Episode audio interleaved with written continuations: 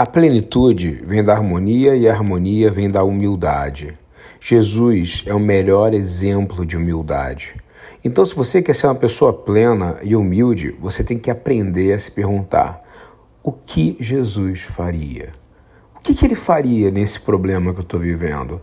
O que ele faria por aquela pessoa que está sofrendo?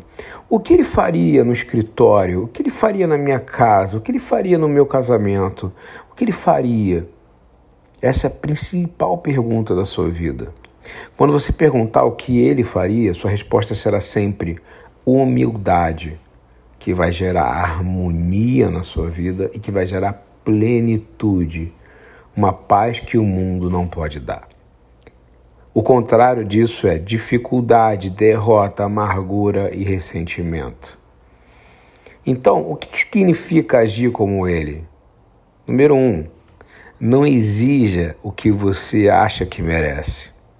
Em Filipenses 2,6 disse: Embora fosse Deus, ele não pensava na igualdade com Deus como algo a que se apegar.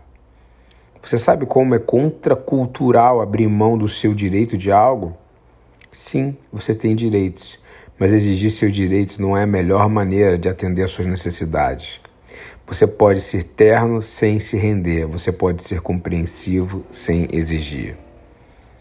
2. Procure maneiras de servir. Filipenses 2,7 diz: Em vez disso, ele abandonou seus privilégios divinos, assumiu a posição humilde de escravo e nasceu como um ser humano. Se você quer ser como Jesus, você tem que aprender a servir. Se não tiver certeza de como ou onde servir, analise sua forma e observe a necessidade ao seu redor. 3. Faça o que é certo, mesmo quando isso for doloroso para você. Filipenses 2:8. Ele se humilhou em obediência a Deus e morreu como um criminoso naquela cruz. Jesus é um modelo definitivo de humildade.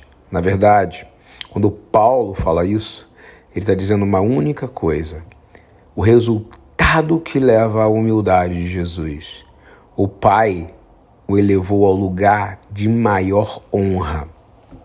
Quando você segue o exemplo de Jesus, sendo manso, humilde, você consegue ter harmonia e plenitude. E Deus te honrará cada vez mais dessa maneira.